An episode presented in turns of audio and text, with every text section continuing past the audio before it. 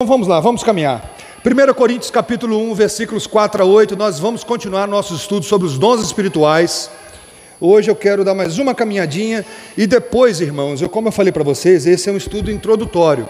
Eu não vou estudar assim de maneira profunda cada dom, mas eu quero passar por eles, porque nós estamos aí naquele projeto é, de tentar identificar qual é o dom que Deus ou quais os dons você tem, e eu quero ver você servindo ao Senhor com alegria, porque é o povo todo o tempo todo. 1 Coríntios capítulo 1, versículos 4 a 8. Sempre dou graças ao meu Deus por vocês, diz o apóstolo Paulo, por causa da graça de Deus que foi dada a vocês em Cristo Jesus, porque em tudo vocês foram enriquecidos nele e em toda palavra, em todo conhecimento, assim como o testemunho de Cristo tem sido confirmado a vocês, presta atenção agora, de maneira que não lhes falta nenhum dom.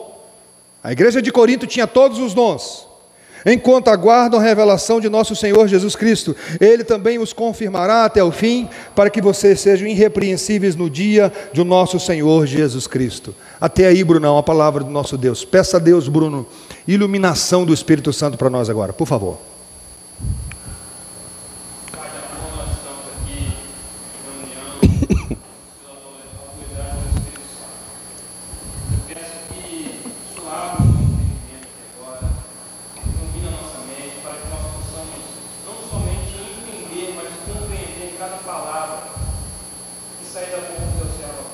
Amém.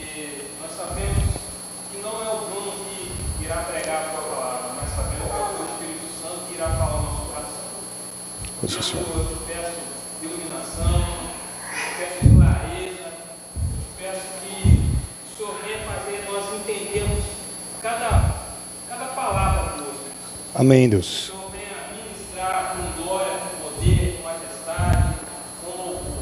Amém. E ao sairmos daqui nós possamos contemplar mais e mais a ação do Espírito Santo. Amém, Senhor. Obrigado, Deus, seu nome, nós agradecemos. Em nome do teu amado Jesus. Amém. Amém. Queridos irmãos, então nós já vimos que o fato da igreja de Corinto ter todos os dons espirituais não significa que era uma igreja matura, muito pelo contra, madura, muito pelo contrário, era uma igreja infantil, e nem significa também que dons espirituais é aponta para uma verdadeira espiritualidade. Nós vimos na semana passada que o mesmo apóstolo Paulo que afirma que eles tinham sim todos os dons espirituais, ela, ele também diz: examinai a vós mesmos se realmente estáis na fé. Esse slide está errado, Elbo. Volta lá, lá atrás, lá no início. Isso, meu garoto. Então, a espiritualidade deve ser medida não pelo dom, mas pelo fruto do Espírito. Correto até aí? Todo mundo comigo? Não é o dom que diz se uma pessoa é espiritual ou não. Alguém pode ter um dom espiritual e o Paulo dizer para ele assim: examine o seu coração, vê se Cristo está na sua vida. O Espírito pode usar até um ímpio. Agora nós, vamos, nós fizemos a distinção que o dom espiritual ele serve para edificar a igreja e a proclamação do evangelho. Certo até aí? A gente tem que tomar muito cuidado com essa, com essa questão. Falsos profetas fazem sinais. Não significa porque ele faz um sinal, ele é alguém convertido. Joia? Vamos caminhar um pouquinho mais? Vimos que os dons são para servir, não é para se vangloriar, não é para dizer, ah, eu tenho o dom de ensino, eu sou uma pessoa especial e eu começo a olhar para quem não tem o mesmo dom de cima para baixo. Isso precisa ser, isso precisa estar claro no nosso coração. E eu gosto dessa passagem aqui, ó. Projeta Elber, por favor. Atos dos Apóstolos, mais uma. Porque tendo Davi no seu tempo ser... servido conforme o plano de Deus, morreu e foi sepultado ao lado de seus pais e viu a corrupção. Na, no, na outra versão diz assim: e tendo Davi servido a sua geração. Isso aqui é muito importante. Sabe por quê, Bruno? O tempo de Deus para a sua vida é esse. Deus te chamou, Alexandre, para servir nessa geração. Não é na geração da época de Calvino, não é na geração na época de Charles Spurgeon, não é na geração passada. Deus escolheu você para servir nesse tempo. E Davi entendeu isso e ele serviu no tempo dele, no seu tempo, servindo conforme o plano de Deus. Então, uma coisa importantíssima: o tempo de Deus para você é agora. Não tem essa ideia de que ainda vai chegar. Se você é alguém que foi regenerado, você já tem então, porque é regenerado o Espírito Santo e automaticamente você tem dons. Então sirva, mas não espera se chegar um tempo especial na sua vida. O tempo é agora. O tempo é agora, para servir agora. Tá certo? Não deixa passar esse tempo.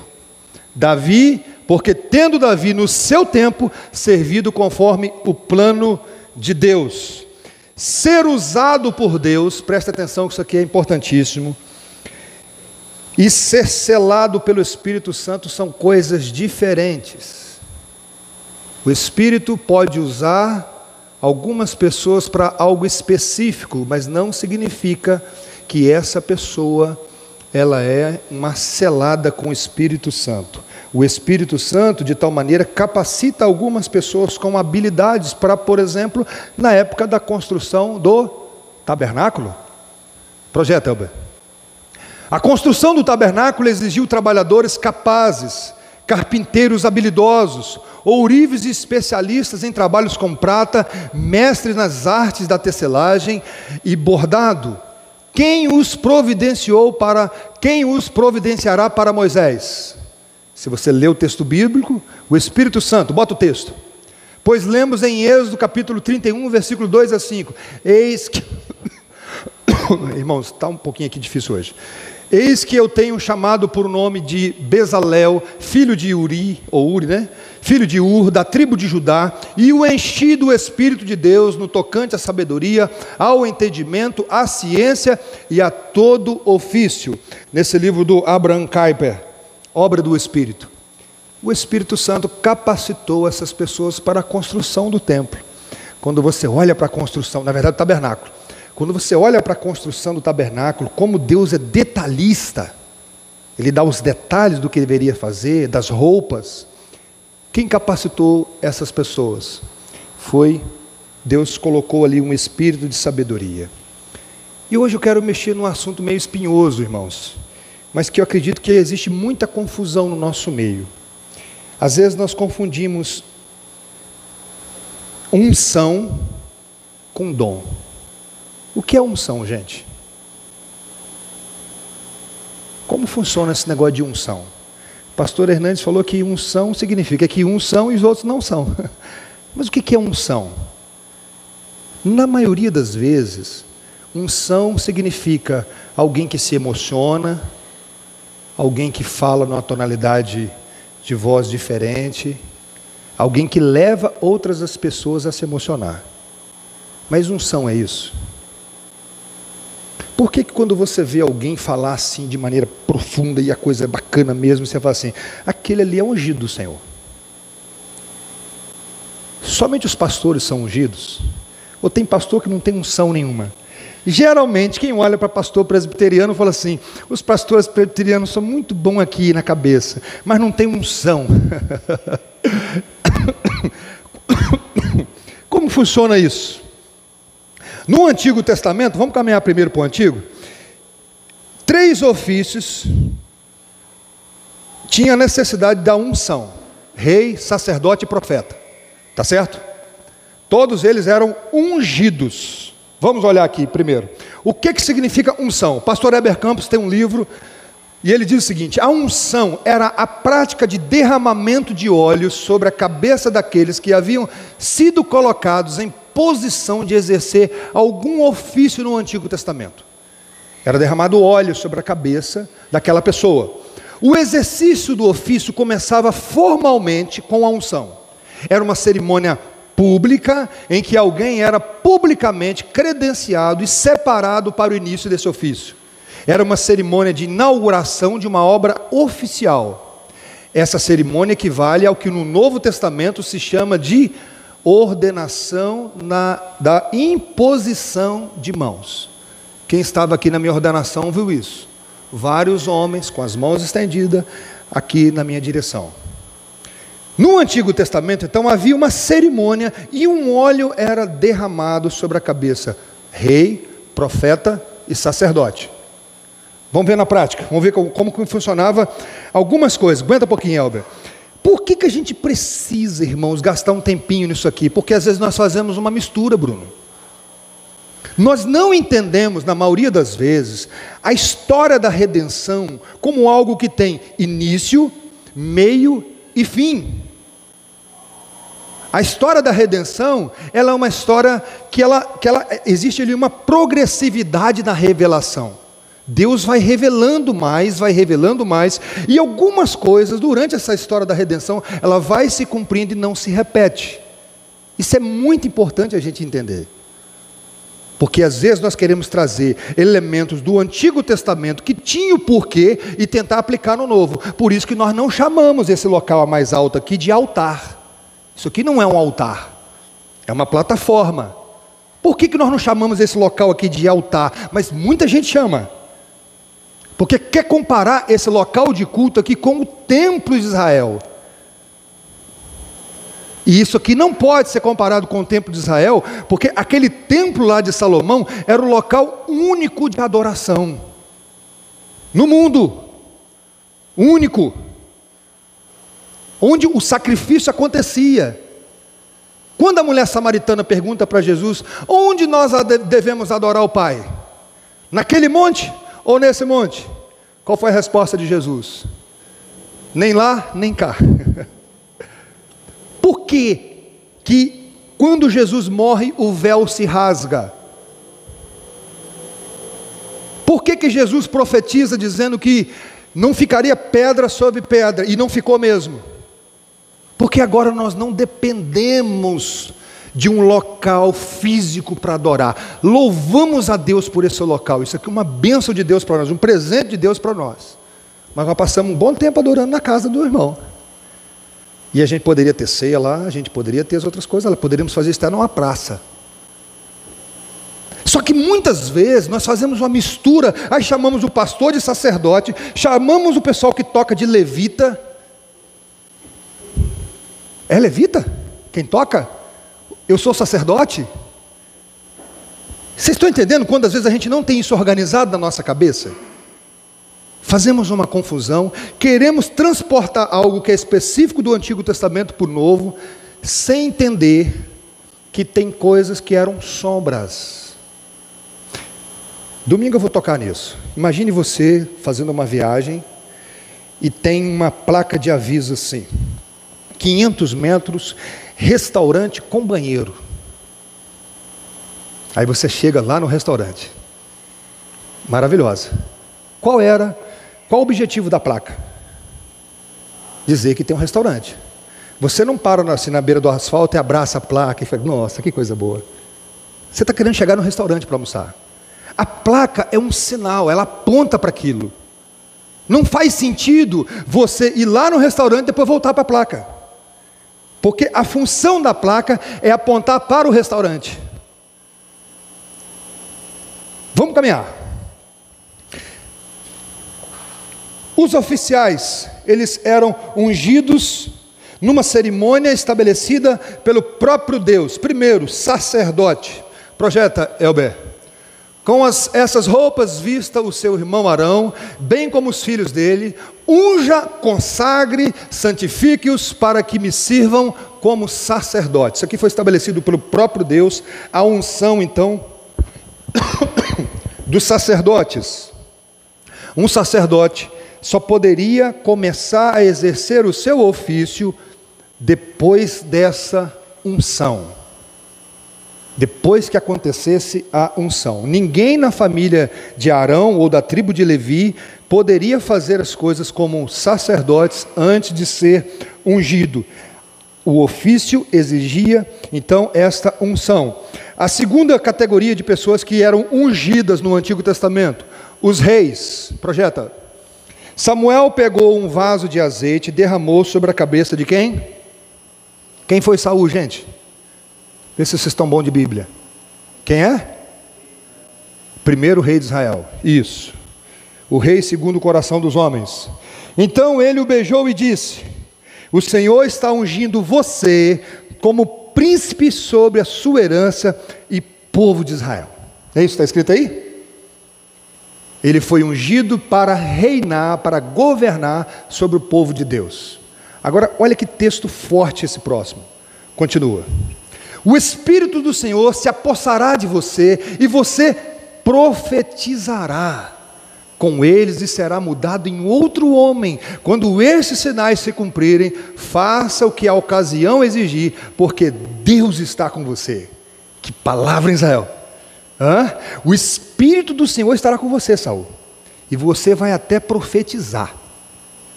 Quando o texto diz assim, será mudado em outro homem, aqui não está falando de regeneração, né? aquela mudança de coração. Você agora vai se tornar a pessoa mais importante em Israel. Você vai reinar. Olha que coisa maravilhosa. Você vai ser agora o rei de Israel. E agora ele seria um rei. Continua o texto. Quando eles chegaram a Gibeá, eis que um grupo de profetas saiu ao encontro deles. O Espírito de Deus, olha só, se apossou de Saul e ele profetizou no meio deles. Continua. Todos que já o conheciam, vendo ele, vendo que ele profetizava com os profetas, perguntavam uns aos outros: "Que é isso que aconteceu com o filho de Quis? Está também Saul entre os profetas?"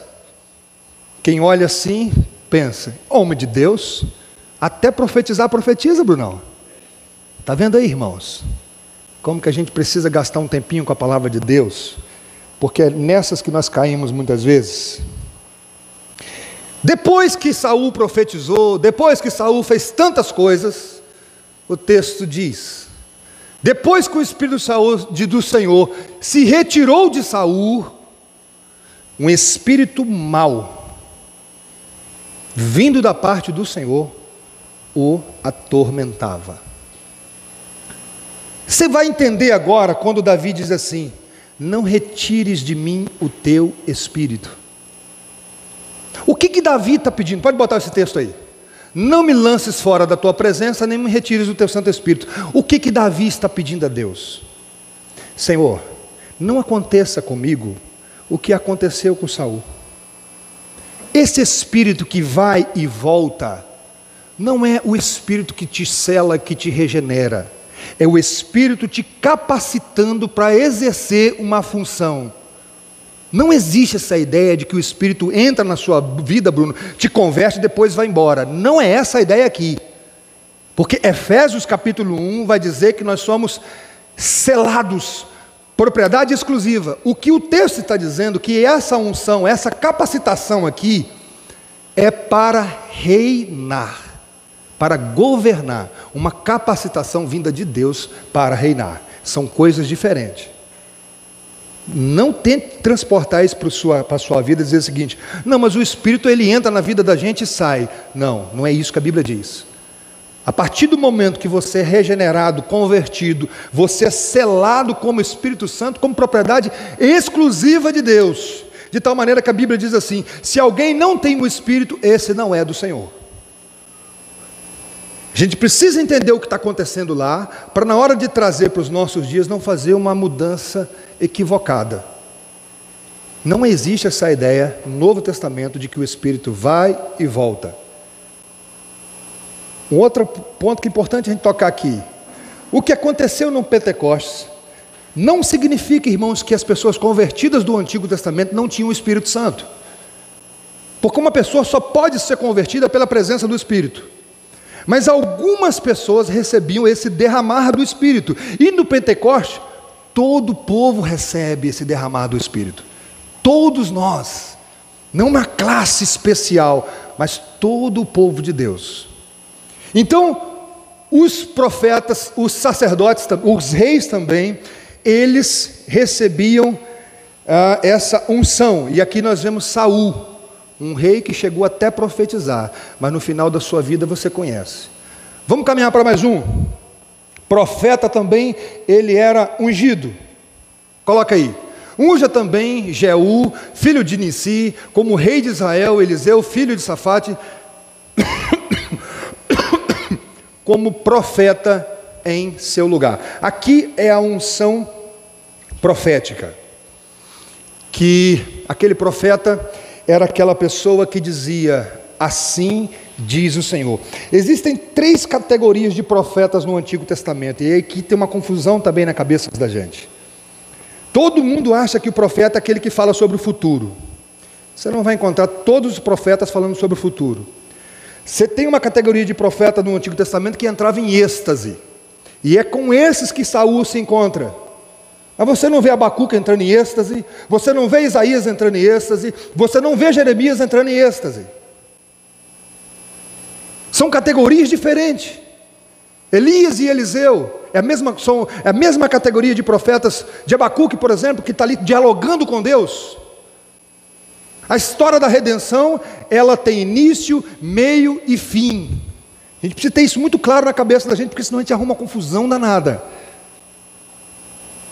A gente acha que o profeta ele é aquela pessoa que está sempre, tá sempre trazendo aquelas é, é, predições, né? dizendo aquilo que vai acontecer. Nem sempre, a maioria dos profetas, o que, que eles faziam? Eles olhavam para a lei de Deus e diziam assim: Ô oh, rei, você está errado, porque a lei está dizendo isso.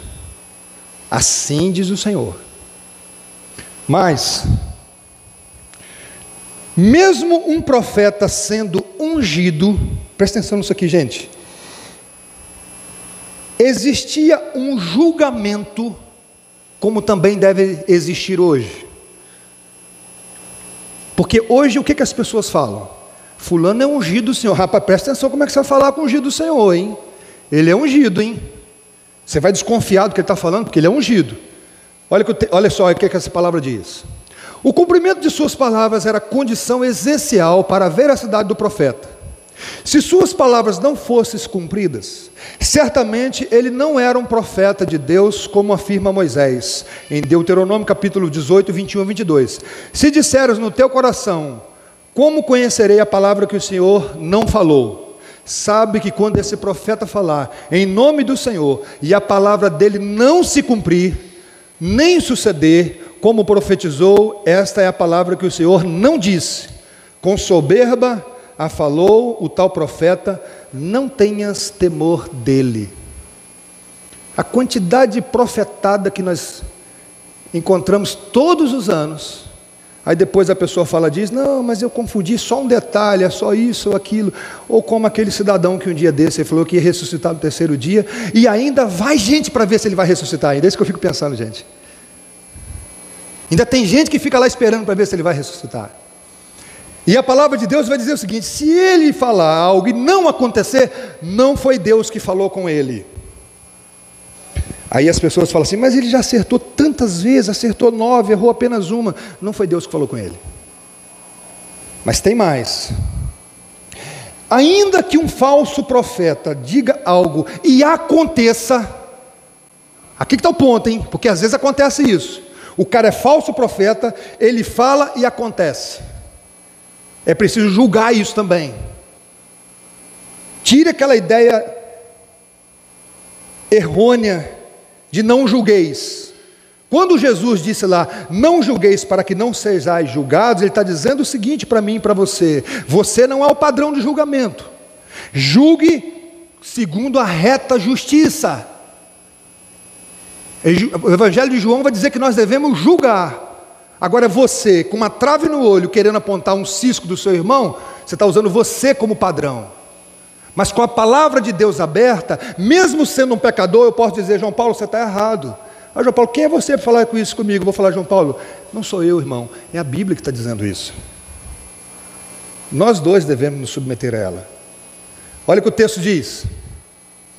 Se aparecer no meio de vocês um profeta ou um sonhador e anunciar um sinal e prodígio, e se acontecer o sinal ou prodígio que ele falou, e ele disser: Vamos seguir e adorar outros deuses, deuses esses que vocês não conheceram, não deem ouvidos às palavras desse profeta ou sonhador, porque o Senhor seu Deus está pondo vocês à prova, para saber se vocês amam o Senhor, seu Deus, de todo o seu coração e de toda a alma. Sigam o Senhor, seu Deus, e temam somente a Ele. Continua.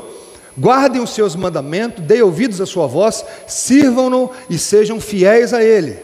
Pode, pode lá. Esse profeta, o sonhador, será morto, pois pregou rebeldia contra o Senhor, o Deus de vocês, que tirou da terra do Egito e os resgatou da casa da servidão.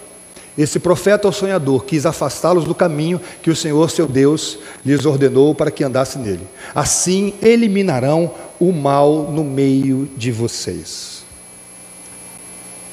O camarada falou, aconteceu, mas depois ele quis te levar para longe do Senhor. É verdadeiro ou falso? Irmãos, se a gente conseguir encaixar isso aqui na cabeça, ajuda muito quando nós vamos estudar os dons lá na frente. A realização de sinais e prodígios fazia parte das credenciais, desculpe, irmãos, dos profetas, assim como também dos apóstolos no Novo Testamento. Você conhece muito bem a história de Elias e Eliseu. Quantos sinais aqueles irmãos fizeram? Quantos sinais? Quantos sinais o apóstolo Pedro fez? O apóstolo Paulo?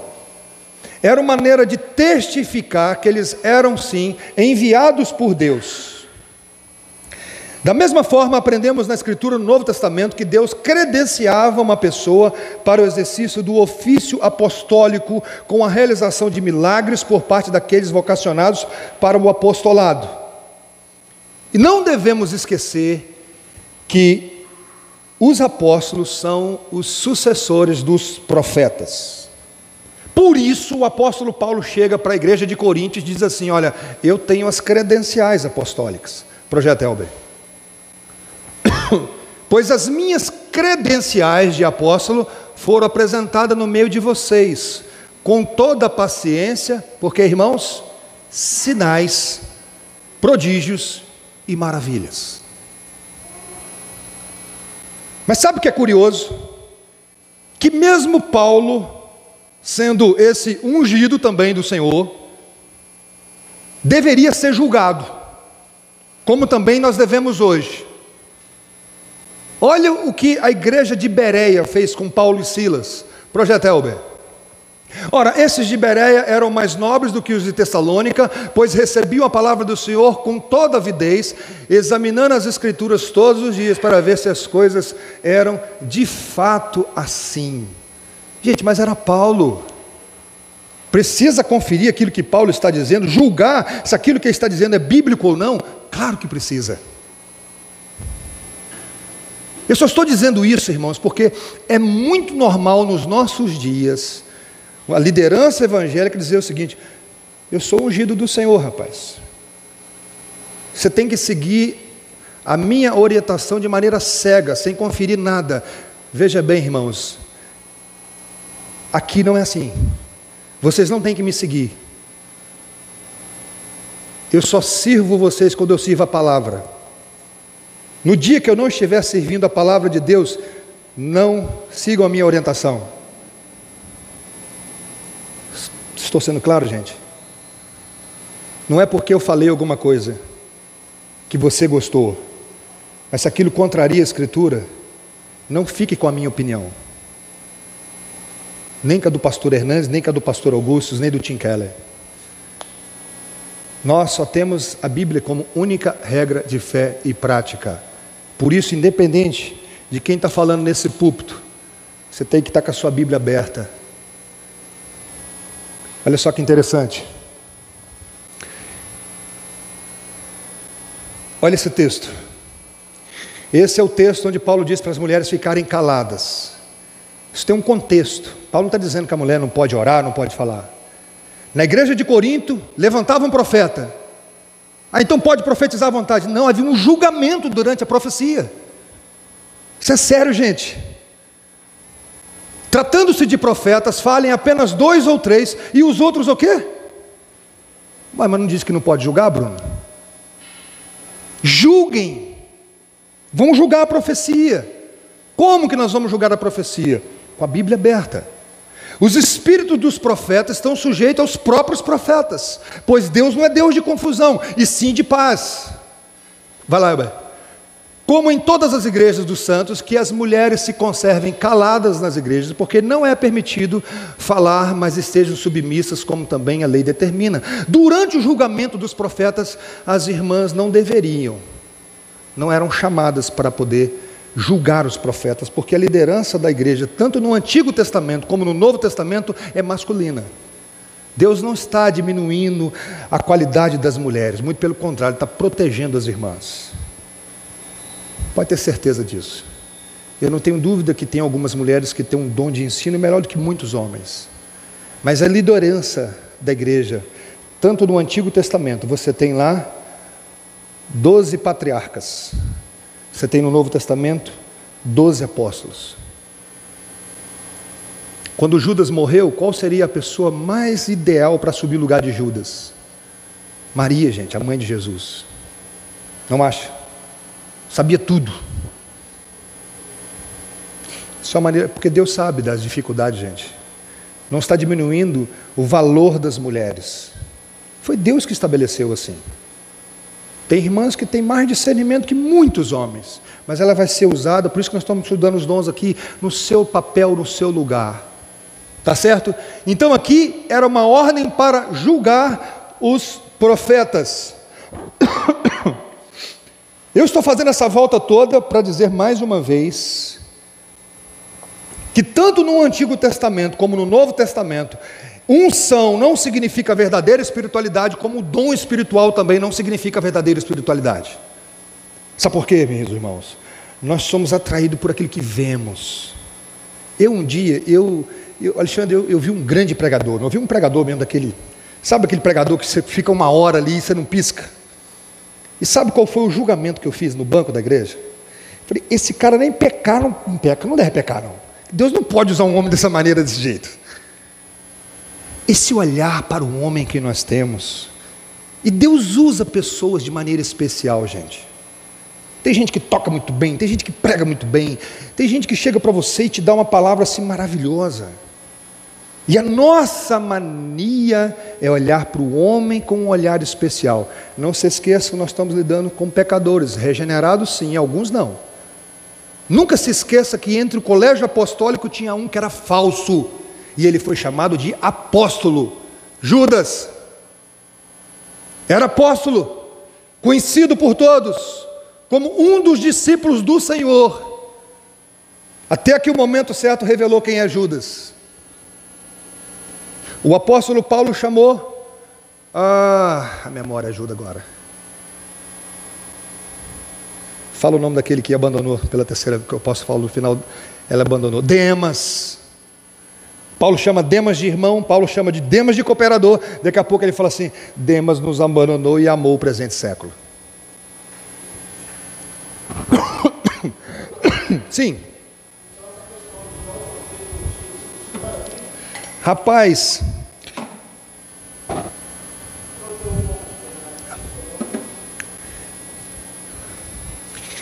essa é uma maneira, tem um, um artigo do Augusto Nicodemos, explicando o que que Davi quis dizer, não toqueis nos ungidos do Senhor.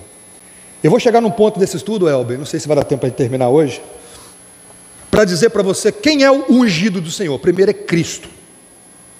E você também. Todos nós somos ungidos do Senhor. Quando todas as vezes que você vê um pastor ou um líder dizer, se defendendo, não toque no ungido do Senhor, não, porque a coisa vai ficar ruim para você, hein, cara. Mas você acha que eu não vi?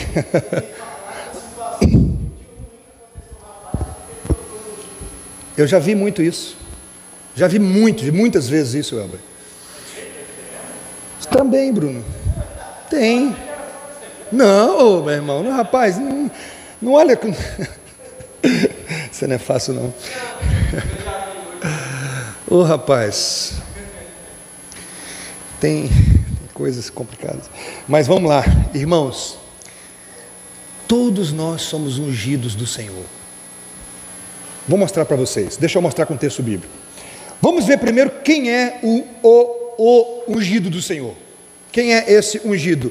Quando Davi disse lá não toque, que, que, ele não ia tocar, porque ele sabia que Saul foi ungido para ser rei. E Davi já tinha sido ungido para assumir o lugar de Saul. Mas Davi, cara, é, não querendo exaltar Davi, mas Davi tinha umas coisas que são que eu, que eu amo demais em Davi. Davi entendia o seguinte: se Deus vai me levar para o trono, Ele vai tirar Saul primeiro. Não vai ser através das minhas próprias mãos. E isso é belo. Isso é confiar na soberania de Deus. Se Deus quer me levar para o trono, que Ele tire Saul primeiro. Eu não vou matar Saul. Entendeu agora? Olha, olha, olha a mentalidade do cara. Ele já tinha sido ungido. Ele já era ungido ali. Deus já tinha rejeitado Saul, mas Saul estava vivo ainda. E Davi diz assim: Eu não vou tomar o trono à força, não. E tem uma passagem bela, cara, que eu amo, é cheia de me emocionar. Quando Saul está aliviando o ventre, como qualquer ser humano, Davi está escondido ali na, na caverna. Ele vai ali e corta um pedacinho da roupa de Saul. Saul sai e fala assim: Meu pai, chama de pai. Se eu quisesse te matar, meu pai, é aqui, Deus te entregou nas minhas mãos. Entende? Podia cortar seu pescoço agora, já sou ungido. Mas ele, a ideia dele é o seguinte: eu não vou tocar nele, porque se eu vou reinar, que Deus tire ele. Irmão, isso aqui dá uma aplicação para a gente. Isso dá uma aplicação na vida da gente. A gente pensasse um pouquinho mais nisso. Roberto Brasileiro, na reunião de Curitiba, Supremo Concílio 2010, ele disse uma palavra que eu guardo para a minha vida. Para você estar, Israel sabe que eu já compartilhei isso com ele. Para você estar onde quer, onde Deus quer que você esteja, você não precisa fazer nada, Alexandre. Deus vai te conduzir para lá. Não é que você não tem que fazer as coisas que, que, tá, que está na sua responsabilidade. Você não precisa dar jeitinho. Você não precisa querer ajudar Deus. Faz a sua parte e descansa. Davi não se tornou rei de Israel no tempo de Deus, sem precisar de matar Saul, sendo que ele teve várias oportunidades. A pessoa quando começa a se defender, não toque no ungido do Senhor, é, ela não perguntou para Deus antes assim, Senhor, é isso mesmo que o Senhor quer para a minha vida. Entende, cara? Vamos lá. Ih, falei alto agora, hein? Hebreus capítulo 1, versículo 9. Amaste a justiça e odiaste a iniquidade, por isso Deus, o teu Deus, te ungiu com óleo de alegria, como a nenhum dos teus companheiros. Esse texto está falando de Cristo. Ele foi, ele é o ungido, ele é o Messias de Israel. Mais um texto. O Espírito do Senhor está sobre mim, porque ele me ungiu para evangelizar os pobres, enviou-me para proclamar a libertação aos cativos, a, rest... a restauração da vista aos cegos, para pôr em liberdade os oprimidos. Quem é o ungido? Cristo. Mas nós também somos ungidos do Senhor, porque unção significa a presença do Espírito Santo na minha vida e na sua. Presença do Espírito Santo na minha vida e na sua. Nós também, não existe no Novo Testamento uma classe de pessoas ungidas e outras não. Todos nós somos ungidos. Projeto Elber. Mas aquele que nos confirma juntamente com vocês em Cristo e que nos ungiu, nos ungiu é quem? Deus. Continua, outro texto. Mas vocês têm, vocês têm a unção que vem do santo, todos têm conhecimento. Quanto a vocês, a unção que receberam dele permanece em vocês, e não precisa que alguém os ensine. Projeta. Mas como a unção dele os ensina a respeito de todas as coisas, e é verdadeira e não é falsa, permaneçam nele, como também ela ensinou a vocês. O apóstolo João, escrevendo à igreja, dizendo: Igreja, vocês, igrejas, não é o pastor da igreja, vocês são ungidos. São ungidos, Israel, são ungidos de Deus. Olha que maravilha. Augusto comentando esse texto. A unção a que João se refere é a presença constante.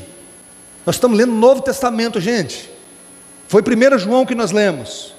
E permanente do Espírito Santo no crente. Efésios capítulo 1, versículo 13, vai dizer que nós somos selados com o Espírito Santo. Recebido por parte de Cristo, que impede que o verdadeiro cristão seja levado pelas heresias perniciosas que terminam na apostasia religiosa. É o cumprimento da promessa feita por Deus por ocasião da profecia da nova aliança, de que, isso aqui eu achei especial demais, de que ele imprimiria indelevelmente as suas leis no coração do seu povo. Como que Deus imprimiu a lei no nosso coração? Através da presença do Espírito, em que todo crente tem.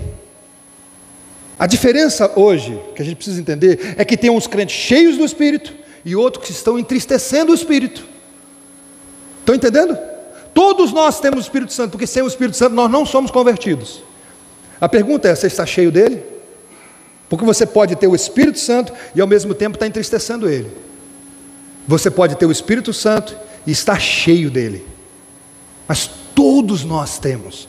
O Espírito Santo hoje não vem sobre a sua vida, Bruno, te capacita para alguma coisa e depois vai embora. Se você é um regenerado, você é selado, propriedade exclusiva. Quando você cantar aquela música assim, eu tenho a marca da promessa, coloca, coloca isso certinho na cabeça. Eu tenho a marca da promessa mesmo. Não é uma bênção que te prometeu um dia, e aí porque isso virou a marca da promessa. De maneira nenhuma. Profeta, sacerdote e rei, Jesus então, ele em Cristo nós encontramos esses três ofícios que eu falei no início. Jesus é profeta, Jesus é sacerdote e Jesus é rei. E como sacerdote, ele é aquele que nos apresenta, nos representa diante de Deus. Como profeta, é aquele que representa Deus diante do povo, trazendo a palavra. E como rei, ele exerce o domínio, reinando em nossos corações. Jesus é profeta, sacerdote e rei. Ele é o ungido do Senhor. Projetel esse quadro aqui. A pessoa e obra de Cristo. Mediador, segundo Adão, profeta, sacerdote, rei. Depois ele volta como juiz. Caminhando por fim, irmãos. Vós, porém, eu amo esse texto. Vocês agora, povo de Deus, vocês são sacerdotes reais. Nação santa povo de propriedade exclusiva, a fim de proclamar. O que é proclamar? Vocês são profetas de Deus, profetizando a palavra de Deus. As virtudes daqueles que o chamou das trevas para a sua maravilhosa luz. Antes vocês que não eram povo, mas agora são povo de Deus, e não tinham alcançado misericórdia, mas agora alcançaram misericórdia. O Sproul explica para a gente isso aqui. Pedro nos fornece a afirmação surpreendente que em Cristo nós somos uma raça eleita, um sacerdócio real. Em virtude do fato de estarmos em Cristo, participamos do seu reino, participamos do seu sacerdócio como aqueles que intercedem pelos perdidos e pelo povo de Deus. Somos uma nação sagrada, santa, consagrada, transcendente. Termino com poucas aplicações. Segura aí, Albert. Você é um ungido do Senhor. Sabia disso? Quando alguém falar para você, você é presbiteriano, você não tem a unção, fala assim: Eu tenho sim. Abra a Bíblia lá em 1 João, mostre para isso para a pessoa. Todos nós que temos a presença do Espírito, nós somos ungidos. Todos nós, gente. Porque quando nós estudamos dons espirituais, alguma, eu já vi várias vezes, a pessoa já falou isso comigo. Você ainda não foi, Bruno, você ainda não foi batizado ainda com fogo, você não foi batizado com o Espírito, você ainda não é ungido, falta pouca coisa. Tem um que falou que um dia você vai. Brincou comigo um negócio desse. Irmãos, nós somos batizados com o Espírito Santo, como nós vimos na semana passada, nós somos ungidos com o Espírito Santo. Somos ungidos com o Espírito Santo. Seu grande desafio agora é buscar uma vida cheia dele. Ah, isso sim, isso sim pode ser, e geralmente é uma falha muito grande nossa. Buscamos pouco uma vida plena, plenitude do Espírito. Aí sim. E uma vida cheia do Espírito não é uma vida que produz dons espirituais, e sim fruto do Espírito. Gálatas capítulo 5, 22 e 23. Mas o fruto do Espírito é amor, alegria, paz, paciência, é, domínio próprio, Tem como você avaliar se você está cheio do Espírito ou não. Não é se eu estou pregando bem. É se eu estou amando, se eu estou tendo paciência, se eu estou tendo domínio próprio. Estão entendendo, gente? Tem como julgar isso. É possível julgar isso. Por isso que na escolha dos diáconos, está lá, que sejam homens cheios do Espírito. Como saber se ele é cheio do Espírito ou não? Estão entendendo o raciocínio? Tem como olhar para uma pessoa, conviver com uma pessoa e ver se essa pessoa busca uma vida cheia do Espírito ou não. Porque muitas vezes nós convivemos com uma pessoa que você vai ver que a pessoa é cheia de si. E acha bonito isso. que tem uma diferença.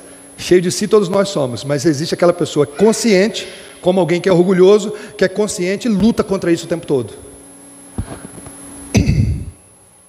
Entender o dom nos faz gastar tempo e energia de maneira correta e saudável. Michael Gorrin aqui, por favor. Deus realiza essa edificação por meio de vários membros da igreja.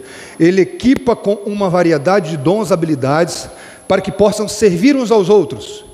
Especialmente significativo que Deus conceda algumas pessoas a capacidade com dons, é especialmente para tornar a palavra de Deus conhecida, a fim de que toda a comunidade seja edificada, equipada para uma vida de serviço. Consequentemente, essa edificação somente pode ocorrer quando o povo de Deus se reúne e exerce os seus dons em comunidade. Por isso que eu preciso de você e você precisa de mim também. Eu preciso dos seus dons. Preciso estar ligado a você porque nós somos parte do mesmo corpo. John Frame. Presta atenção com isso aqui, que aqui eu quero mexer com os meninos ali do, da transmissão ali, pessoal que, que, que, às vezes não está pregando, não está fazendo outra coisa, mas que na visão de John Frame é um dom o que vocês estão fazendo. De certa forma, vocês estão sendo instrumento do Senhor para proclamar o Evangelho também. Qualquer habilidade divinamente dada que edifica a igreja, deve ser considerado um dom espiritual. Se edifica a igreja, deve ser considerado um dom espiritual. Na pandemia, nós descobrimos o valor das mídias, das redes sociais. Eu não é, não estou falando isso aqui para querer dar um de, de, bonitão, não.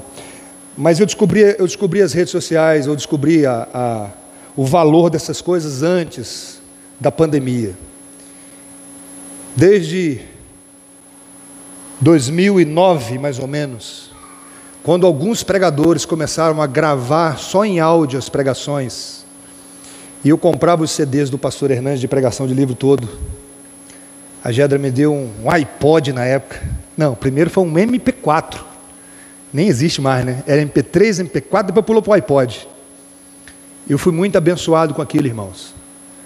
Hoje nós estamos aí com áudio e vídeo, mas antigamente a só era áudio com muita chieira, era difícil, você tinha que prestar muita atenção. Mas como foi abençoador para mim escutar sermões do Augusto Nicodemos lá, lá atrás. Gente boa, grandes pregadores, como me abençoou. Eu não hesitaria em afirmar que a habilidade de cantar no culto é um dom espiritual ou a habilidade de continuar nas reuniões da igreja ou em ministério de misericórdia, ou a habilidade de gerenciar as finanças para o corpo de Cristo. Encerro, queridos irmãos. Encerro com uma palavra de encorajamento. Se você é crente, convertido, você é batizado com o Espírito, você é ungido com o Espírito, se coloque nas mãos do Senhor para ser usado por Ele. tendo no seu coração duas coisas: proclamação do Evangelho, edificação da igreja. Estou falando isso, irmãos, e vocês vão me, infelizmente, não fiquem enjoados comigo, não, mas eu vou continuar falando. Eu acho que é meu papel. Ao invés de ficar divulgando Bolsonaro, Lula ou qualquer outra coisa todo dia nas redes sociais, se você mandasse mais João 3,16, tenho certeza que talvez isso seria muito mais útil. Eu não estou dizendo que você não tem que ter uma posição política. Eu estou falando que muitas vezes nós achamos que esse é o nosso papel principal. Você tem que ter, tá? Tem que ter sua posição política, até porque o evangelho te leva a ter uma posição política. Não, você não vai achar o melhor, mas você vai achar o menos pior. Mas faça isso com a Bíblia aberta. Sem idolatria. Entendendo que você serve um rei. Mas antes de ser embaixador de um político, a Bíblia vai dizer que você é embaixador do rei. E Paulo vai dizer à igreja de Corinto que nós temos uma mensagem. E a mensagem para o mundo é que vocês se reconciliem com ele. Nós somos apenas um mensageiro. Use as redes sociais. Use mesmo, isso é uma bênção. Solta o leão, deixa Deus trabalhar. Pensa nisso. Conheço a história de um homem que jogou uma folha de uma Bíblia numa cela, numa cadeia. Uma parte de Efésios. Uma pessoa converteu e lia aquele mesmo papel todos os dias. Sede abundantes na obra do Senhor, porque no Senhor o nosso trabalho não é em vão. 1 Coríntios capítulo 15, versículo 58. Que o bondoso Deus nos ajude sejamos instrumento nas mãos do Redentor para a edificação da igreja e a proclamação do Evangelho. Amém? Alguma pergunta, irmãos? Sim. Aham. Aham.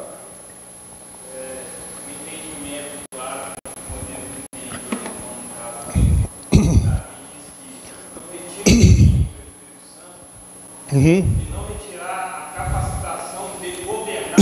Isso, isso. E que não acontecesse com ele, pode. O que não acontecesse com ele, que aconteceu com Saul, porque ele viu um, um demônio entrou na vida de Saul. Um demônio. Ele conhecia um Saul antes e um Saul endemoniado. Você já leu a história?